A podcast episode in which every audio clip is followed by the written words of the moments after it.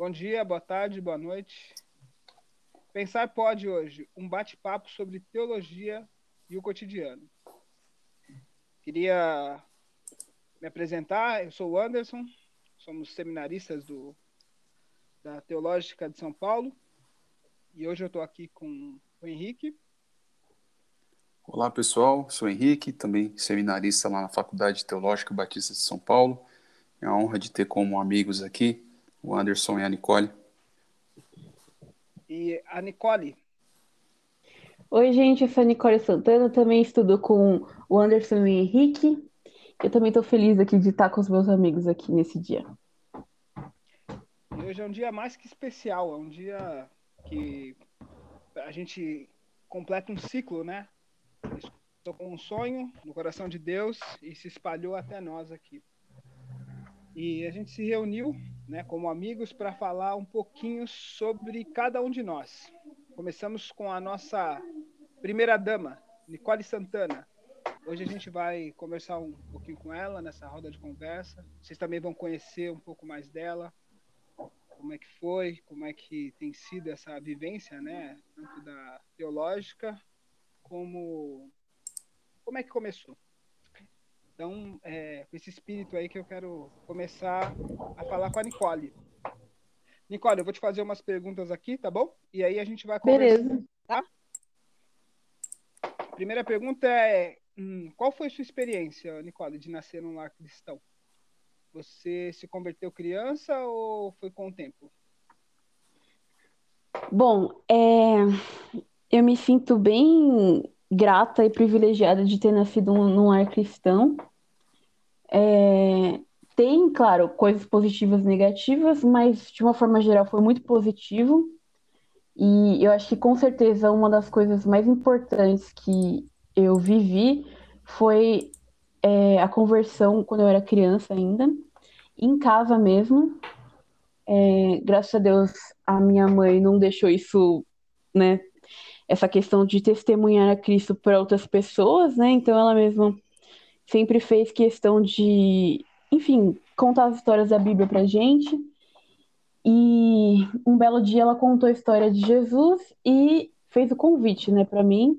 E eu lembro que foi um dia muito marcante na minha vida e é até engraçado essa questão da fé, porque é, às vezes a gente não tem noção do impacto que pode gerar, né? Uma coisa às vezes tão simples, mas o impacto que pode gerar na vida de uma pessoa. Então, realmente foi algo que marcou muito a minha vida e eu consigo lembrar claramente de cada detalhe e foi muito marcante para mim e é o que eu sempre falo, né? Quem se converte criança é, amadurece a parte espiritual junto com o corpo, né? Então você vai crescendo aos pouquinhos e você vai aprendendo aos poucos também, amadurecendo aos poucos. Mas é um privilégio muito grande, especialmente também aprender, né, sobre Deus e, e e realmente viver o exemplo, né? Porque estou falando no caso de um exemplo positivo que eu tive na minha casa, né? Infelizmente, nem todo mundo tem um exemplo positivo, né? Mesmo nascendo no lar cristão, mas eu sempre tive exemplos positivos. E uma das coisas que eu sou mais grata a Deus é esse amor que meus pais me ensinaram pela palavra de Deus e também o perdão, né? Que eu acho que é uma coisa que realmente fez a diferença na minha vida, é aprender sobre o perdão, saber perdoar, saber pedir perdão, sabe, quando você erra e tal. E isso foi algo que realmente impactou minha vida muito, assim, durante toda a minha vida, fez a diferença mesmo, assim. Então, esses valores cristãos, enfim, tudo isso fez a diferença na minha vida. Legal. É... Nossa, você fala já sobre fé, perdão e a conversão criança, né? Ainda talvez entendendo a partir do exemplo, né? Eu só queria te ouvir um pouquinho mais sobre a sua mãe. Você trouxe ela duas vezes, né, na sua fala. E qual é a importância, né, de ter essa família? Pô, da sua mãe, eu queria ouvir você falar um pouquinho mais como é que foi isso. Você tem irmãos, seu pai, enfim. Uhum. É, é até engraçado você perguntar isso, porque quando a gente fala assim para uma pessoa que não te conhece, é, ela não sabe todo o seu contexto, né? Então, quem tá me ouvindo talvez nem tenha noção mesmo. Então, foi bom você ter perguntado. É, eu tenho, né, meu pai, minha mãe e uma irmã, que é mais velha. É, meu pai também sempre foi uma referência para mim, só que a minha mãe, como ela conviveu né, mais comigo pelo fato do meu pai trabalhar fora, enfim, é, ela acabou sendo uma referência maior para mim nesse sentido, porque eu vi realmente uma fé no dia a dia, uma fé prática, assim, né? E, e quando eu falo fé prática, quer dizer assim, no sentido de que não era só uma coisa de domingo, não era só de ir na igreja, né? Então, a minha mãe, ela tinha um costume, e até hoje ela tem de ler a Bíblia todo dia. Então, eu tenho lembranças, assim, é, muito antigas, assim, de estar chegando no quarto da minha mãe todo dia e ver ela lendo a Bíblia, enfim. E pelo exemplo dela, ela fez, ela acabou produzindo em mim esse amor pela palavra. Muito mais que, ó, oh, a Bíblia é importante, alguma coisa do tipo. Ela realmente mostrou esse amor através da paixão mesmo que ela tinha pela palavra, e tem, né, ainda, né? É, além de, né, do fato da gente ser uma família muito pobre, assim, eu cresci no meio de muita dificuldade financeira, e ela sempre foi um de fé para mim, né? Então, quando batia dificuldade maior, a gente sempre se reunia e orava junto, assim, e a gente via milagres de Deus acontecendo, literalmente milagres de Deus acontecendo. Então, ela acabou realmente marcando muito minha vida como um exemplo, assim, de fé, assim, realmente, assim, no dia a dia. E eu acho que isso eu considero realmente um privilégio, porque infelizmente tem gente que, é, por mais que venha de família evangélica, digamos assim, a pessoa não vive esse lar cristão de fato, né? Às vezes é uma coisa que é só de domingo, enfim. E eu tive esse privilégio de ter essa pessoa, que é minha mãe, né? Que é essa referência muito boa, assim. Realmente, de uma pessoa que ama a palavra de Deus, uma pessoa de fé de verdade, assim. Então, várias lembranças positivas, apesar das dificuldades também, né? Que legal. Uh, Henrique? Muito bom poder, poder ouvir, né, Anderson, a, que a Nicole comentou um pouquinho da questão da fé prática, né? Em que ela teve de exemplo é, da mãe dela. E, eu queria ouvir um pouquinho mais, é, o que, além dessas atitudes do ler a Bíblia, das demonstrações de fé, é, isso marcou mais para você, Nicole, durante a infância ou não? Você já, já era adolescente? É, qual foi a fase assim que você se recorda que ali você, nos momentos que você hoje se encontra nos momentos de, de, dificuldades que você toma como exemplo, toma como recordação dessas fases que mais marcaram na sua vida? Então, é, eu já tive muito impacto, principalmente na minha infância, né? É, quando você começa a ficar adolescente, você começa a, se afastar um pouquinho dos seus pais, né? Geralmente, né? E eu não cheguei a me afastar 100% da minha mãe, mas é meio natural, né? Você começa a conviver com outras pessoas e tal. E aí parece que, sei lá, você não presta tanta atenção aos detalhes, né? Mas mesmo assim, ela permaneceu sendo um exemplo para mim durante a adolescência e me ajudando sempre que necessário, sempre que eu precisava, sabe, aquele apoio assim espiritual assim, eu sempre sabia com quem contar, né? Agora com relação a, a momentos assim marcantes assim, é eu tava até comentando com ela esses dias que eu tava lembrando é, que tinha algo que é até meio doido, assim, que tipo, é um pouco difícil. Eu sei que nem todo mundo acredita nessas coisas, mas é, às vezes a gente tinha dificuldade real financeira, assim, e assim, Deus muitas vezes usou a vida de pessoas, né, pra é, ajudar a gente, assim, né, com alimentos, enfim. Mas é, tiveram alguns momentos que a gente viu milagre de verdade. Então, por exemplo, eu lembro que minha mãe tinha uma mania que era muito. que quando eu era criança, é, você. sei lá, quando você é criança, você acha que tudo é normal o que está acontecendo ao redor, né? Só quando eu cresci que eu consegui me tocar que aquilo não era normal, né? Que era o seguinte: é, às vezes a gente não tinha condição para comprar um alimento, alguma coisa assim, e a minha mãe reuni, se reunia com a gente e a gente orava. E aí é, ela falava assim: ah, vamos procurar moedas pela casa. Hum. É muito doido. Aí a gente encontrava o, o valor certinho para comprar o que a gente precisava. Então, se a gente precisasse de 10 reais, a gente encontrava 10 reais, entendeu? Se precisasse de, tipo, 3 reais, a gente encontrava 3 reais, entendeu? E às vezes isso acontecia até em dias seguidos. Tipo, um, a gente. Não faz nem sentido, né?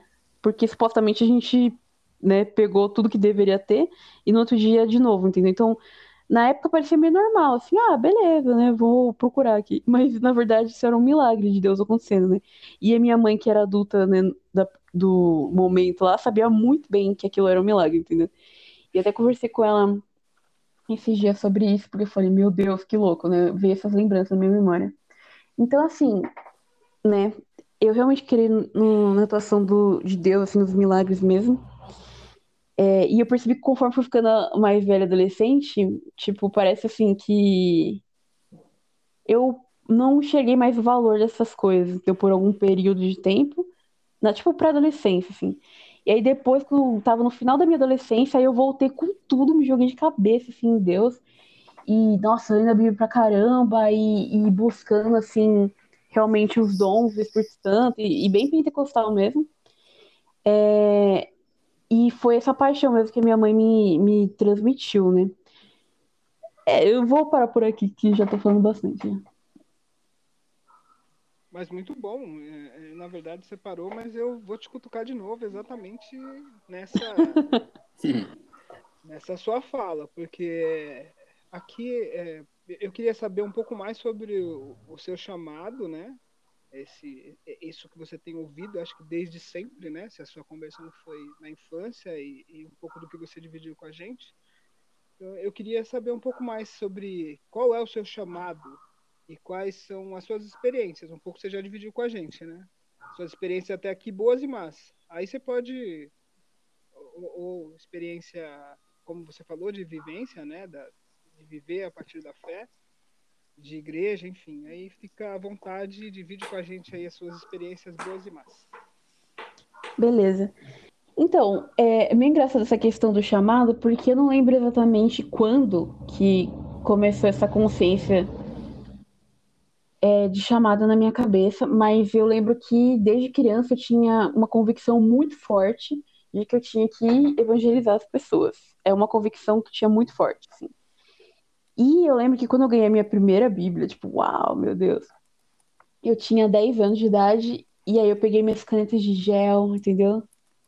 E comecei a grifar os versículos. E eu lembro que eu grifei um versículo muito interessante que falava assim, quando Paulo fala que ele não queria é, construir em cima do fundamento alheio, né?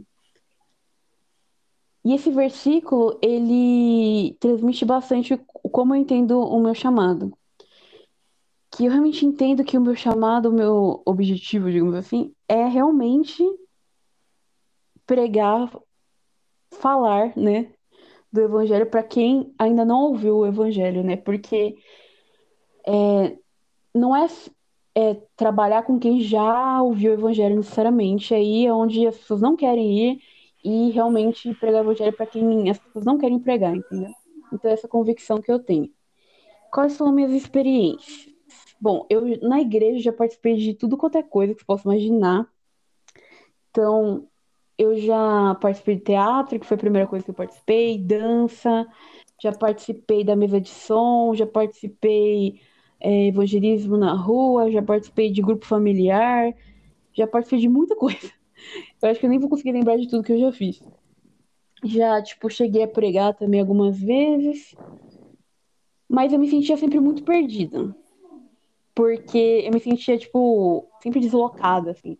Ah, já participei de Ministério Infantil também, como professora.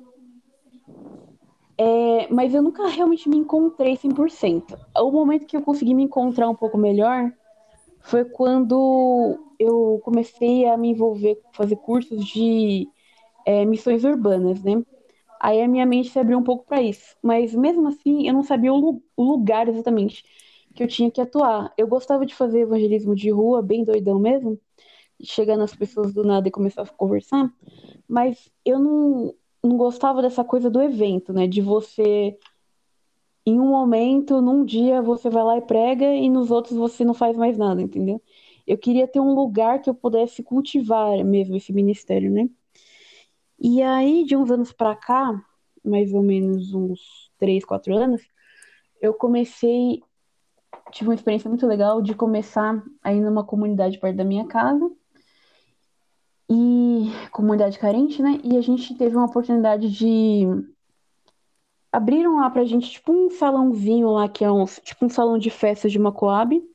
que é uma, na verdade, uma salinha, né, bem pequena, e a gente começou a simplesmente brincar com as crianças e pregar o evangelho, né? E aí isso foi crescendo naturalmente. Tem um amigo meu que é pastor que começou a ajudar a gente. E aí começou que ele acabou liderando assim esse grupo. E isso acabou crescendo bastante. E atualmente é a missão que a gente faz parte, né? É, acabou se tornando tipo um, quase uma outra igreja, né? Tipo um ponto de pregação e o público-alvo principal são as crianças, né? E é até engraçado que tem alguns adultos que participam, mas é, o foco principal são as crianças e pra gente a igreja tá cheia porque, tipo, se tiver umas 70 crianças, por exemplo, meu Deus, quanta criança, né? É, e a gente não tem nem capacidade para lidar com mais crianças do que isso. Mas o nosso objetivo é realmente discipular, né? E aí, com relação ao meu chamado especificamente, é... eu tenho essa noção de que o meu chamado não é exatamente essa missão que eu faço parte, no sentido de que eu sei que esse momento eu tenho que estar fazendo isso, mas que mais para frente eu posso estar fazendo alguma outra coisa. Então eu vejo essa coisa de estar, estar atento ao que Deus quer que eu faça naquele momento específico da minha vida, entendeu? Então não é simplesmente pegar uma coisa e, nossa, agora isso é meu e eu vou ficar para sempre fazendo isso, né? Mas realmente ter essa mentalidade de que eu tô ali por onde Deus quiser que eu vá. Se for para ficar aqui do lado da minha casa, beleza. Se for para ir até outro lado do mundo, beleza também. Mas eu tenho que é, realmente ter essa predisposição para atuar naquilo que Deus quiser que eu faça, né? E essa coisa da internet também, porque às vezes a gente não valoriza a internet mas eu tenho visto também, principalmente nesse ano de pandemia, como a internet é importante para propagar e pregar né, o evangelho. Então, tenho visto isso. As experiências más. Bom, crescer na igreja é lidar com muita. Aquelas bem, tipo, lidar com facilidade. Né? Não, mas falando sério, gente. É difícil lidar com a realidade, né? Porque às vezes a gente projeta na igreja como se fosse algo perfeito, né? Não pode ter erros e tal. Só que são, na verdade, um monte de pessoas falhas juntas, né? Então, ter que lidar com as coisas esquisitas que existem na igreja é meio difícil. Ter que lidar com o conflito que às vezes acontece por até você, tomar a decisão de sair de algum ministério, alguma coisa assim. Ter que lidar com o julgamento das pessoas, que às vezes sei lá, elas acham que você tá mal intencionada. Então já ouvi pessoa falando assim pra mim, tipo, várias vezes. Ai, você só quer cargos, ou o quê? Sabe, umas coisas assim, tipo, que você fala, meu Deus do céu. Ou a pessoa que julga a sua capacidade, tipo, não que eu seja uma pessoa tão incrível, mas assim, sabe, tipo, qual a necessidade de você ficar me criticando assim desse jeito, tão diretamente, enfim. Então ter que lidar com essas coisas é muito ruim. Lidar com a própria fraqueza no sentido de pecado e no sentido de limitação também é muito ruim. Então, experiências negativas nesse sentido. E uma coisa que me frustrou especialmente foi essa questão da. que me deixou um pouco confusa foi essa questão dos dons espirituais, porque já vi muita coisa errada também. E eu passei até um período que eu parei de acreditar, sabe?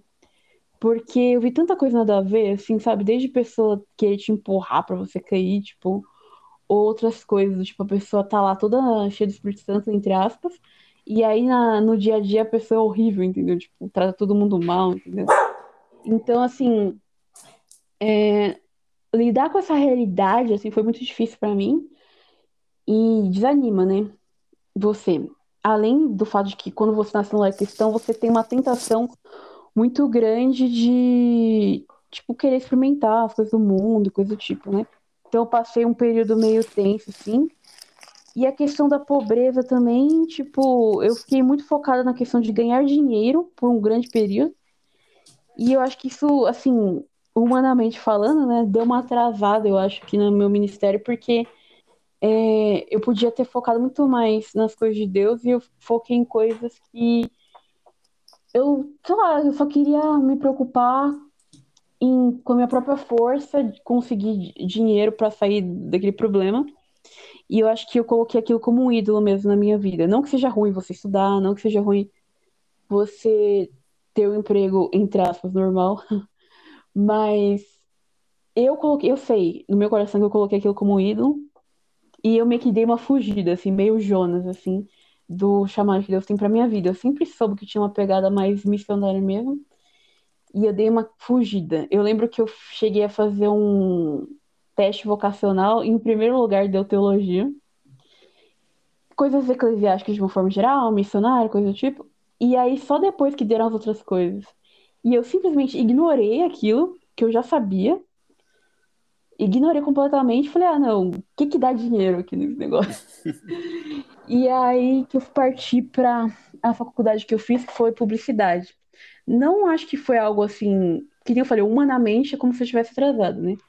Mas eu acredito na soberania de Deus e eu sei que isso que eu fiz, né, a faculdade e tal, foi algo que estava nos planos de Deus e com certeza Deus não só já usou, como ainda pode usar isso para dentro do chamado que ele tem para minha vida, né? Amém. Muito legal, Henrique.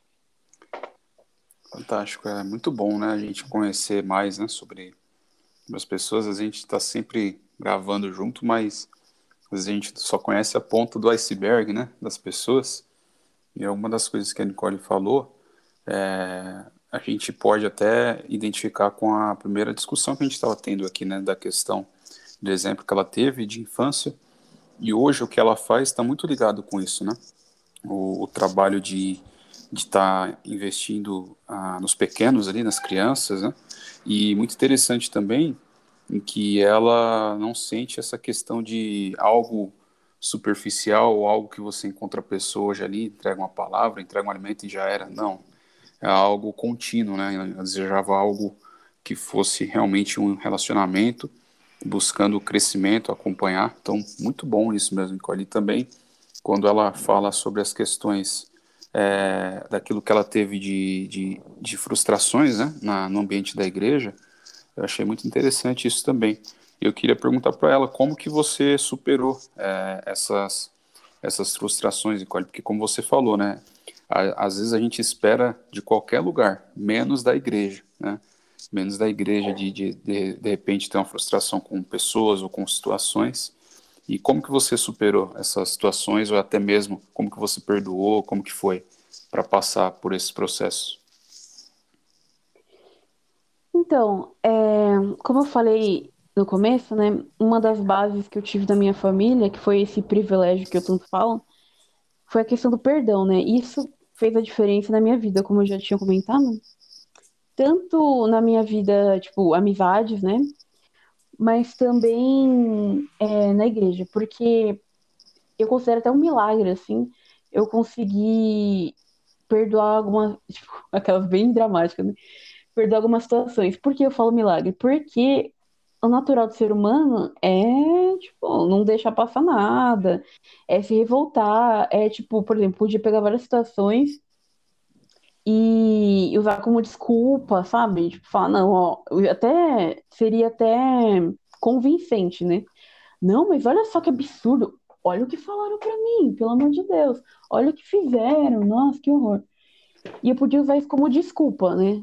E seria muito fácil. Só que existia o perdão, que é você não se deixar levar, né, pela aquela situação você saber perdoar a pessoa, saber que a pessoa tem as falhas dela também, e etc. E outra coisa que me ajudou também foi enxergar minhas próprias falhas, né? Que é aquela coisa de você não enxergar só o outro, né? Como se fosse, nossa, você está super errando comigo. Porque a nossa tendência é não dar tanta importância para o nosso próprio pecado e, é, tipo, e colocar uma importância muito grande para o pecado do outro, né? E eu lembro que uma experiência muito marcante que eu tive foi a seguinte: é... não é como se eu fosse também um anjinho, né? Eu teve um período da minha vida que foi um pouco complicadinho, assim, que eu tava meio sem paciência, né? Eu tava sendo grosseira com as pessoas. E aí eu lembro que teve um líder meu é, que ele pegou, assim, bem pesado comigo. Ele falou assim, que, ah, não sabia o que fazer comigo, sabe? Uma coisa assim, tipo, como se assim, já era, né, você, né? E eu lembro que aquilo foi muito pesado para mim naquele, naquele momento, mas ao mesmo tempo foi um momento que Deus tocou muito meu coração. Porque apesar de ele ter falado de uma forma que não seria a forma mais legalzinha do mundo de ouvir, aquilo me ajudou a ver a gravidade do meu pecado, né? Porque às vezes parece que pecado é só assim, tipo, sei lá, imoralidade sexual, uma coisa assim. Mas, não, realmente, eu não tava tendo paciência com as pessoas, eu tava sendo grosseira. Isso realmente é pecado também, né? E aquilo me ajudou pra caramba. Então, às vezes, os momentos que acontecem na igreja servem pra gente enxergar também as nossas próprias falhas, entendeu? E, tipo, só porque uma pessoa tá errando, não justifica você errar também. Então, sei lá, eu acho que tem que ter essa visão mais ampla, assim, de você não pegar tão pesado, não julgar tanto a outra pessoa, porque aquele julgamento que você está fazendo no outro, como a Bíblia fala, da mesma forma que você julgar, você vai ser julgado, né? Então, para você ter misericórdia pelas pessoas também, né? E outra, existe uma diferença entre uma pessoa que é realmente uma pessoa, digamos assim, muito nada a ver, ou uma coisa muito grave, assim, e quando a pessoa errou, simplesmente, entendeu? Então, as pessoas, líderes, inclusive, erram, entendeu? A pessoa pode ter um julgamento errado, a pessoa pode se expressar de uma forma ruim, a pessoa pode, sei lá, enfim, as pessoas têm as falhas deles. É, tipo, parcialidade, sei lá, coisas do tipo. Mas eu também tenho os meus erros, entendeu? Então, saber se enxergar no outro também, basicamente, né? É isso que eu quero dizer de uma forma geral, entendeu? E com relação a, pensando no erro de uma forma geral, as coisas negativas que você consegue enxergar, eu vejo assim, se você está enxergando um erro, você tem que pensar como eu posso ser a solução daquilo, né? Então, por exemplo, ah, se está acontecendo, sei lá, uma forçação de barra em, em um determinado sentido, como que eu posso ser a solução para aquilo? Eu posso viver a verdade, entendeu? Eu posso contagiar as pessoas ao redor com essa verdade, entendeu? Eu posso orar sobre aquilo, entendeu? eu posso, sei lá, estudar, então, qual que é a verdade, então? Se essa mentira, qual que é a verdade? Entendeu? Então, usar aquilo, mesmo que seja negativo, de uma forma positiva. E outra, né? Você só tem controle, entre aspas, né? Porque você não tem nem controle 100%, mas entre aspas, você tem controle sobre as suas atitudes. Você não consegue mudar as outras pessoas, entendeu? Então, é aquela coisa de escolher as guerras que você vai lutar, né? Então, assim, o que que eu consigo realmente atuar e o que eu não consigo. Então, por exemplo, vou dar um exemplo bem prático. É, existe uma deficiência, eu não sei como é que é a igreja de vocês, mas a minha particularmente, e outras tantas que eu vejo, existe uma deficiência no ministério feminino, né? E daí, eu vou conseguir tapar o buraco inteiro? Não vou, entendeu? Eu não sou a Mulher Maravilha, entendeu? então, eu tenho que pensar o que, que Deus quer que eu faça. Entendeu? E aí, conforme eu vou fazendo o que eu tenho que fazer, né? Que ela faz bem confusa, mas enfim. É, aí eu posso servir de inspiração para outra pessoa, de repente, né? Quem sabe, né? E pronto, entendeu? E agora não tem que ter a responsabilidade, o peso de, nossa, agora eu vou, tipo, fazer tudo que deveria estar tá acontecendo no, sabe, na igreja, a parcela feminina, assim, tipo, eu não vou atuar Entendeu? Era para ter outras pessoas atuando, mas já que não tem, eu vou fazer a minha parte e pronto, entendeu? Paciência. Ah, era para ter mais gente estudando a, a Bíblia melhor, fazendo teologia, se dedicando mais. Fazer o quê? Eu vou fazer a minha parte, entendeu? Porque às vezes a gente se distrai tanto reclamando que a gente não tem tempo para realmente fazer a sua parte. Porque é uma, uma distração. Reclamar dá trabalho e não gera nada entendeu? Agora, você fazer sua parte, aí sim gera muito mais. Porque, como eu falei do exemplo da minha mãe, o exemplo fala muito mais do que você ficar lá, tipo, apontando erro, entendeu? Então, eu penso dessa forma. É difícil, é difícil. Eu não sei como é que seria para mim se eu não tivesse essa base da minha família, de verdade. É... E isso me faz pensar a responsabilidade da liderança de das pessoas da igreja de uma forma geral, esse cuidado que a gente deveria ter, né, com as outras pessoas, porque nem todo mundo tem a mesma base. E tem coisas que são muito barra pesada para alguém, né? De repente a pessoa não tem aquela estrutura naquele momento para suportar uma palavra mal falada, uma situação específica assim. Então a gente tem que tomar muito cuidado. E saber que a gente vai ser responsável por as nossas atitudes, pelas nossas palavras, né? Mas enfim, como eu falei, pelo as nossas palavras pelas nossas atitudes, né? A gente não tem controle pelas atitudes dos outros, né? É bem isso, Nicole. Tô com você. É... E é só levantar algumas coisas. É... A respeito ainda da primeira pergunta que a gente fez, da segunda pergunta, que você fala sobre, é... sobre o seu chamado, sobre a evangelização para pessoas que ainda não conhecem o Evangelho. Falou sobre missões urbanas, né? Eu fiquei curioso para saber como é que você chegou nas missões urbanas para a gente escolher as guerras. Não dá para vencer todas, não dá para nem lutar todas, né?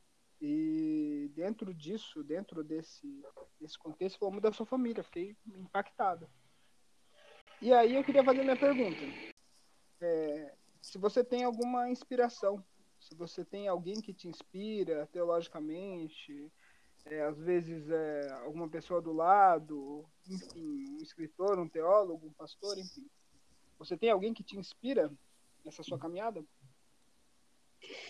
Então, é até engraçado porque por muitos e muitos e muitos anos eu vivi muito fechada no meu mundinho, na minha igreja. E aliás, até uma característica da minha igreja local. É, eu lembro que eu fui num congresso uma vez de jovens e o povo falava assim sobre fulano, sobre ciclano, sobre sei lá quem, e eu não sabia de ninguém, gente. Tipo, eu fiquei pensando, meu Deus, onde, tipo, meu, onde que eu tô, né? tô numa bolha, né? Não tô conhecendo nada. E isso representa muito da minha vida. Então, eu passei muitos e muitos anos, assim, purinha na palavra mesmo, e na minha igreja. É... Como isso impactou a minha vida? Eu lembro que no começo eu tinha até relutância com Bíblia comentada. Porque eu era bem, sabe, dessa, meu, a Bíblia, só a Bíblia. Boa tarde. E eu tinha esse preconceito com a Bíblia comentada.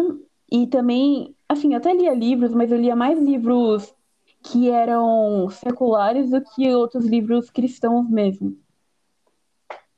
Então, eu não acabei não gerando uma, uma referência tão grande teológica externa, né?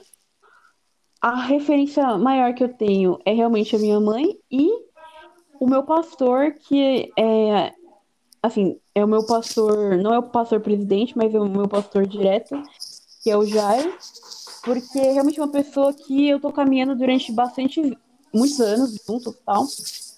E realmente é o ministério que eu, é, eu tô junto com ele no ministério, né, com ele com a esposa dele, eu vi os filhos dele crescendo e tal, e eu vi a diferença que foi é, o evangelho na vida dele, e também o estudo teológico também na vida dele, assim como, nossa, transformou completamente a vida dele. E ele é uma pessoa que é um exemplo para mim, porque ele não é só de palavra, ele é muito de atitude. E quem convive com ele no dia a dia sabe muito bem o que, que eu tô falando. Então, ele é uma pessoa que tem uma exerce uma liderança que eu considero exemplar nesse sentido, porque ele lidera realmente de uma forma totalmente natural, sem é, dominação, assim, e realmente ele é reconhecido pelo dom que ele tem e realmente por ser uma pessoa que faz a diferença na vida dos outros, né? Então ele ajuda naquilo que precisa ser ajudado financeiramente falando, né, na vida dos outros.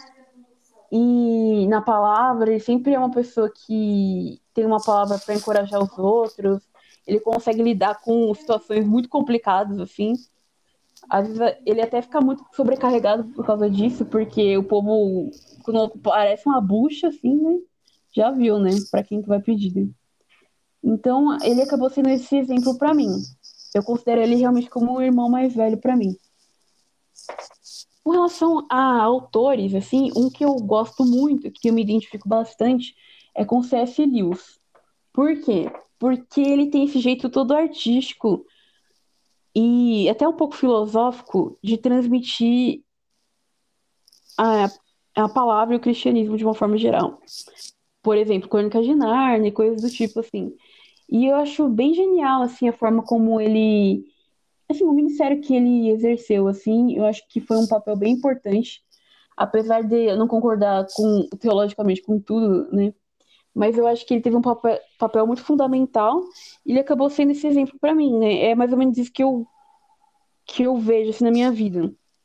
Apesar dele ser uma pessoa mais assim de, de tipo, autor, mais de escrever mesmo, é, ele acabou sendo esse exemplo para mim de uma pessoa que uniu a arte com o cristianismo de uma forma geral, assim, né? E assim, que nem eu comentei dessa questão da publicidade, mas o motivo de eu ter feito publicidade foi por causa da minha paixão pela arte, né? Então eu gosto muito da arte de uma forma geral, tanto a parte é, de poesia, de texto, de literatura, quanto a parte de arte plástica mesmo, assim, né? Design, coisa do tipo. Então eu procuro realmente sempre usar isso para Deus, assim, né? Sempre que eu posso. Eu gosto muito de escrever e coisas do tipo. Legal, muito bom. Muito bom. E as suas referências são fantásticas, né? Primeiro do seu lado, né? E começou bem assim, né? É, como é que eu aprendi, né? Aprendi com a minha mãe, com o meu pastor e tenho muita coisa em comum com um dos maiores teólogos do século passado, para mim, se não o maior. Bem interessante. Henrique, quer, quer fazer alguma pergunta, Henrique? Vamos lá. Não, só, só que é muito legal, né? Você, apesar dela ter mencionado que não tinha tantas referências externas, e isso é legal, né? Da gente valorizar as referências mais próximas, né? E é até interessante isso pro lado da teologia, pro lado da música. Poxa, é um, é um recado assim para mim também, né? Valorizar quem tá ali com a gente, né? No dia a dia. E são essas pessoas que às vezes vão ser o, o exemplo mais de Cristo, porque a gente está convendo dia a dia. Né? Então, muito legal é saber que a Nicole tem essas referências aí do pastor, que é próximo dela. E C.S. Lewis não precisa nem comentar, né? Esse daí é dispensa comentários. Sem dúvida.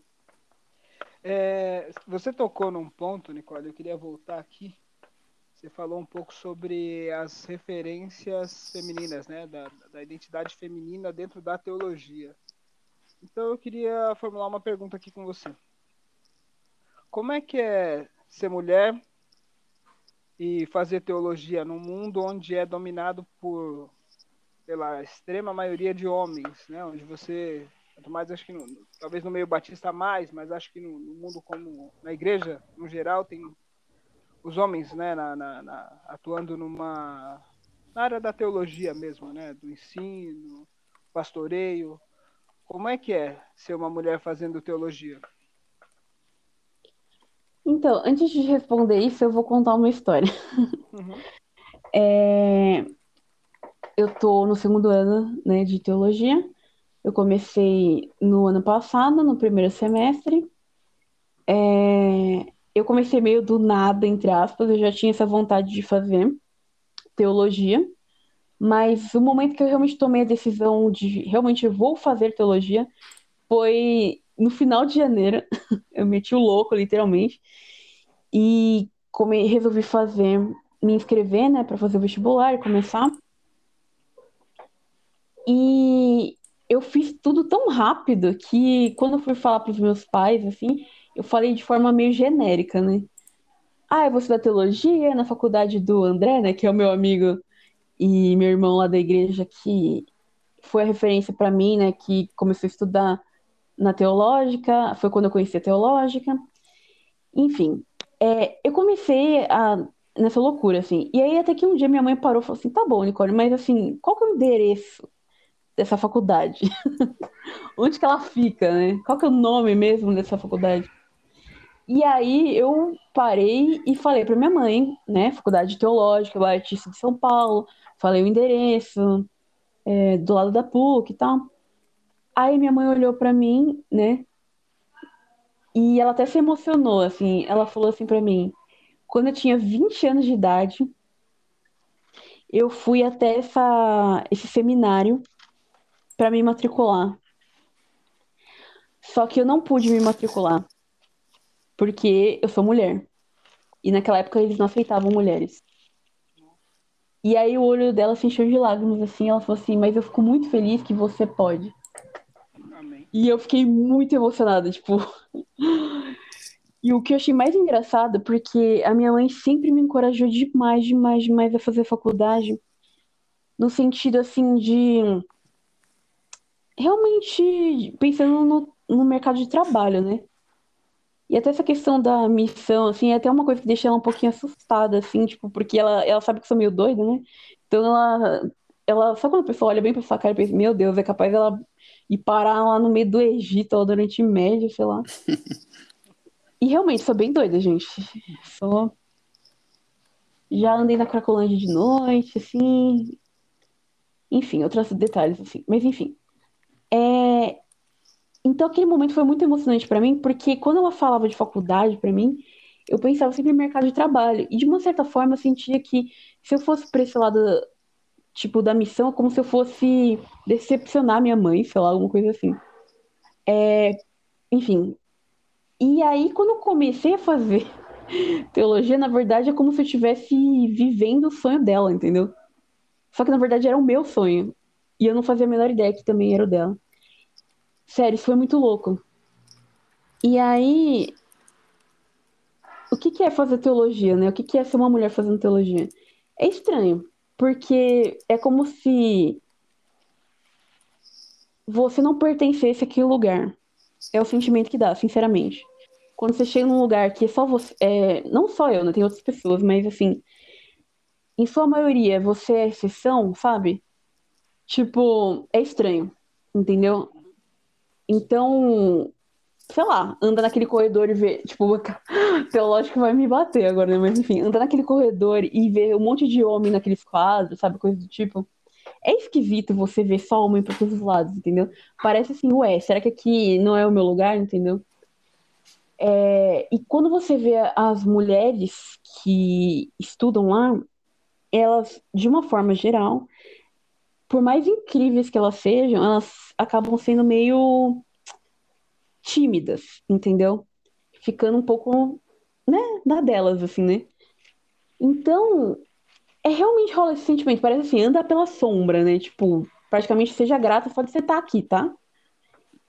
E aí você fala, nossa, Nicole, que horror, isso não é verdade. Blá, blá, blá. Eu tenho certeza que é, os professores, e, enfim, todo mundo ia ouvir e falar, nossa, não, pelo amor de Deus.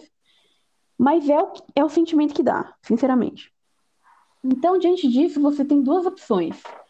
Ou você realmente fica tímida e fica no seu cantinho lá, entendeu? Ou você decide que você vai meter o louco e dar o seu melhor, entendeu? Que foi o que eu resolvi fazer. Não quer dizer que eu consegui fazer isso logo de cara, e nem que eu tô sendo perfeita. Mas assim, no primeiro semestre eu fiquei muito intimidada. E aí no segundo eu comecei a me soltar mais, tá? E agora eu tô um pouco mais, entendeu? Mas eu ainda tenho minhas vergonhinhas, tá? Meus negócios, assim. Então, tipo, eu tenho que me controlar. Até porque eu sou uma pessoa intro introvertida, por incrível que pareça. Mas eu sou.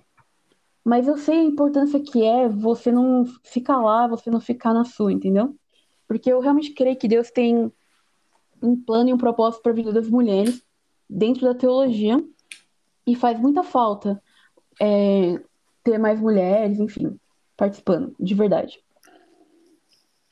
E é basicamente isso, né? É, é complicado, além dos detalhes práticos, né? Então, você tá num ambiente que só tem homem, às vezes tem que passar uns perrenguezinhos, assim, do tipo, a pessoa chegar para você do nada e falar, sou casada, hein? Aí você fica assim, oi? É como eu sempre falo, autoestima masculina é uma coisa assim invejável, viu? Porque, enfim, né? Às vezes você tá de boa, assim, a pessoa vem falar com você e ainda tem a cara de pau de fazer isso, né? Mas enfim. É complicado. Sem falar que existem as pessoas, os caras solteiros também, que são um pouco folgados também, alguns. Então, assim, tem esses detalhes práticos também que enche o saco. Mas, é, de resto, o meu desejo, assim, é realmente ser vista como uma pessoa, entendeu? Não simplesmente como uma mulher no sentido de, tipo, limitante, né? No sentido misógino, do tipo, parece que mulher só serve para cavar, né? Tipo, não serve para construir um saber teológico, entendeu? Eu sei, tô sendo um pouco barra pesada, tô, mas essa é a verdade, entendeu? Então, é isso que é uma mulher fazendo teologia. É tipo como se fosse quase uma guerrazinha, assim. Mas é algo que eu escolhi lutar e não ficar simplesmente falando de feminismo no sentido de, sabe, ficar focando nisso especificamente. A melhor forma que você pode viver é simplesmente fazendo o que você tem que fazer. Não focando nisso, porque se você focar nisso, você fica até meio deprimido, assim, tipo, se você focar com esses problemas, assim. Eu acho que isso vale para outras questões também, como, por exemplo, questão de classes, é, questão até racial também. Eu acho que quando você foca demais só nisso, você fica meio deprimido. Mas isso não quer dizer que isso não, seja um assunto que deva ser tratado. Eu acho que é importante também falar sobre esses assuntos. E é isso, basicamente. Mas achei legal de você falar. É, um, é, um, é uma coisa que precisa trabalhar, Nicole? Eu acho. Acho assim que é uma coisa que você precisa se concentrar. É, é um lugar que quando você fala, a gente sente que é visceral, sabe? Ah, mas é. Sabe por quê? Eu vou até explicar o porquê que é importante esse assunto. Aham. Tipo assim, é também engraçado, né? Porque é óbvio que é importante. Mas assim, é, mesmo que a pessoa tenha visão muito tradicional, tipo, ah, que mulher não pode ser pastor e tal, tudo bem, eu não tenho problema nenhum com isso, eu respeito numa boa. Só que, assim, mesmo assim, é importante que a mulher tenha um conhecimento teológico. Por quê? Porque ela tem o papel de discipular outras mulheres e as crianças. E aí vai ensinar o quê? Tudo errado? Verdade. Então não faz sentido. Então, meus amigos, mesmo que você seja muito tradicional, você que tá me ouvindo aí, Não. não importa. Uhum. O papel feminino é fundamental. Tipo, você precisa ter um conhecimento teológico bom, né? Para você poder passar adiante, entendeu? Para outras mulheres, para outras, para as crianças, entendeu? E no meu caso, eu acredito que pode ser para todo mundo, né? Mas enfim, para quem é mais tradicional, entendeu? Não exclui não. E é realmente algo que eu acredito até que, meu, aquela bem, né? Uma fala bem pentecostal, né? É, isso é coisa do diabo pra prejudicar a igreja. Porque, assim, que nem a gente lançou um episódio esses dias sobre a maçonaria. Parece que a igreja é maçom agora, só, só tem homem agora, entendeu? Que negócio esquisito é esse? Sim. Tipo, Deus, o plano de Deus é com a família como um todo. É homem e mulher lado a lado. Então não faz sentido essa, essa igreja manca, entendeu? Tipo, que não tem papel feminino direito.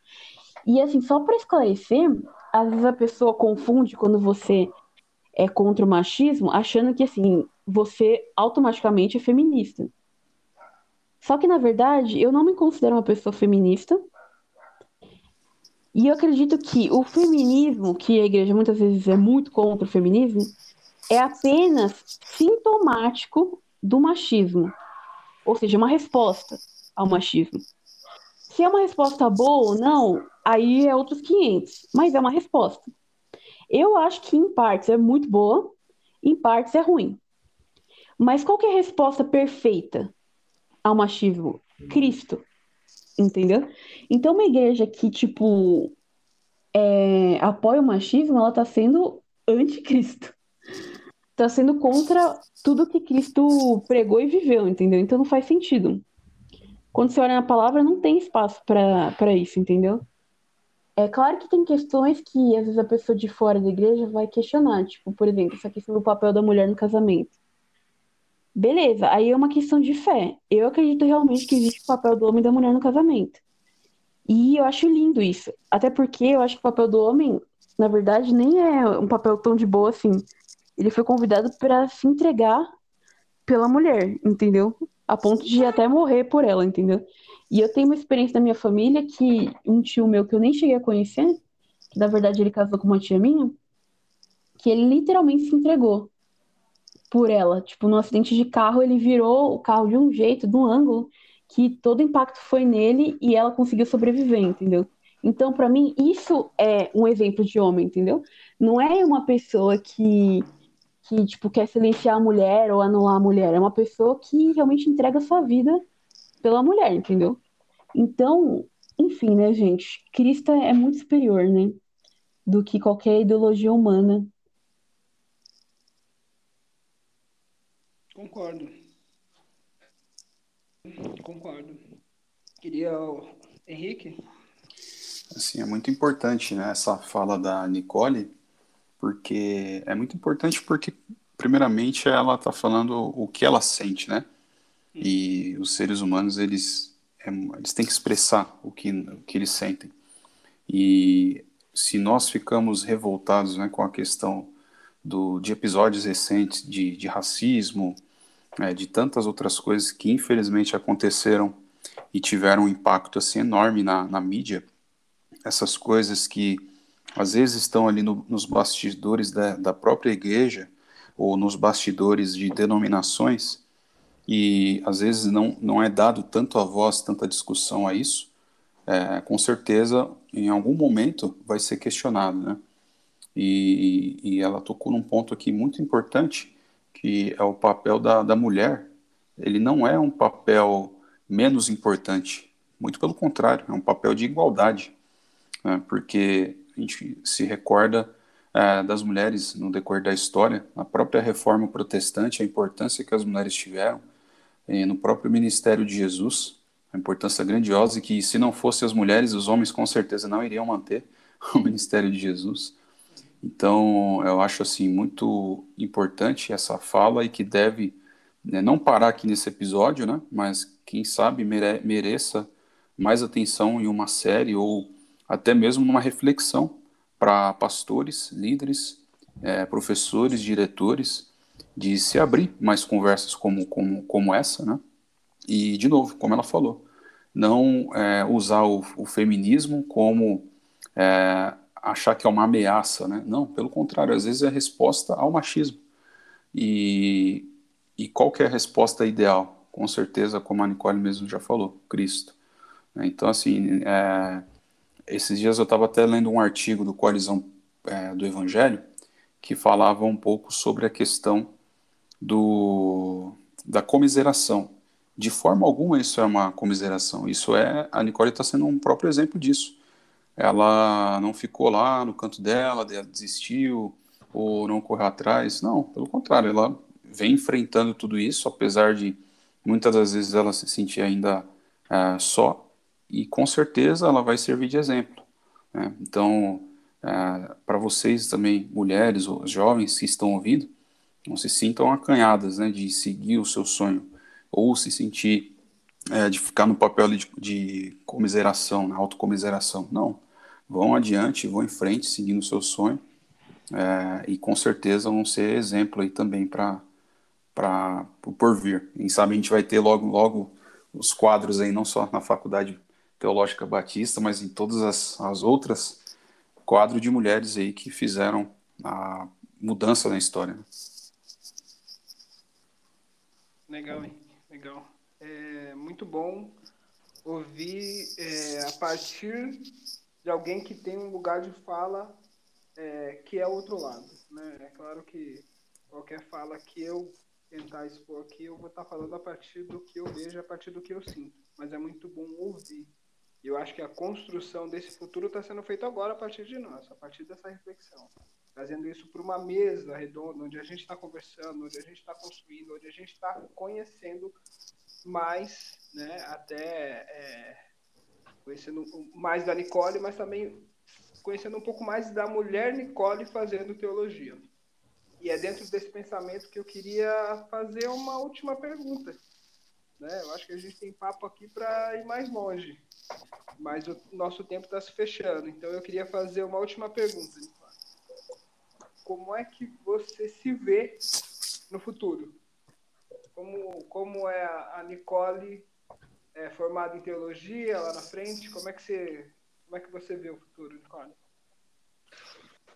Então, meus planos para o futuro são os seguintes. É claro que é assim, né, gente? Deus que sabe do futuro, enfim. Todos os meus desejos estão na mão dele, né? Mas a vontade que eu tenho, assim, para o futuro é o seguinte: com relação ao estudo, eu pretendo não parar, pretendo ir até onde der, assim, até onde Deus permitir. Eu sei que a tendência daqui para frente fica cada vez mais difícil. É, depois do bacharel, né, as coisas começam a ficar mais difíceis, né, de, de fazer. Mas mesmo assim, eu pretendo ir até onde eu puder. Pretendo não parar de estudar, no caso. Né?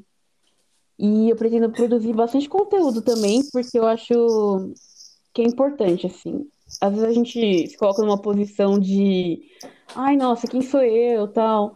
Mas, assim, todo mundo tem um papel importante, todo mundo tem um grupo de pessoas que você alcança, né? Então, eu acho que por isso é importante você não temer, né? Não se preocupar de produzir conteúdo, né? De várias formas diferentes, né? É, meu plano para o futuro também envolve família, né? Então, eu pretendo casar tal, constituir uma família, ter filhos, aquela coisa bem tradicionalzinha, bonitinha. E eu pretendo também continuar na missão, é, não sei no futuro, né, por quanto tempo, né? É, eu vou ficar na missão que eu tô atualmente, não faço a menor ideia, mas o meu objetivo é continuar atuando sempre na missão. É, realmente, esse, apesar de toda conteúdo virtual, digamos assim, que eu possa gerar, eu, meu objetivo é realmente ter aquele pé no chão, aquele olho no olho, assim, de estar tá atuando na missão, né? Atualmente eu participo, né, de um ministério com crianças. É, futuramente não sei, no ministério em São Paulo, aqui perto da minha casa, pode ser de verdade, em qualquer lugar do mundo. Mas assim, eu realmente vejo assim que cada passo da minha vida é, realmente cada momento assim da minha vida eu tenho que estar atenta assim para ver o que Deus quer, né? Então essa é a minha pretensão, é realmente viver aqui o que Deus tem para minha vida de verdade, assim. Mas eu particularmente acredito que Deus ele dá uma parcela assim nas nossas mãos assim, e a gente é responsável de administrar aquilo, né? Então eu acredito que você pode administrar de uma forma boa ou má, né? E eu pretendo, né, administrar de uma forma boa. Então, basicamente isso. Muito bom, Nicole. Muito bom. Henrique? É muito, é, assim, só agradecer mesmo, né, por, por, ter ouvido mais aí sobre, sobre Nicole e também essa preocupação que ela tem de alinhar o, as perspectivas, os planos que ela tem com pro, os propósitos divinos, né. Então, obrigado, obrigado, Nicole. Muito bom o testemunho, muito bom a sua fala. Queria saber se você quer concluir com alguma fala, alguma coisa que você deixou de falar, alguma coisa que você queria falar. Fica à vontade aí, Nicole. Então, a única coisa que eu tenho para dizer é só agradecer vocês por ter esse papo agora. É muito bom estar junto com vocês. E é isso. Obrigada por todo mundo que ouviu até aqui. Foi muito bom poder compartilhar um pouquinho mais sobre a minha pessoa, né? Então é isso. Obrigada. Então é isso. É, se você chegou até aqui e você gostou do nosso papo, nos acompanhe nas redes sociais. Partilhe esse conteúdo muito bom. Um testemunho da Nicole, que aponta o reino de Deus. Eu peço para vocês, para que vocês nos acompanhem no nosso Instagram, pensarpod, e nos canais, tanto do Anchor quanto do Spotify. Um abraço. Obrigado, galera. Fique com Deus.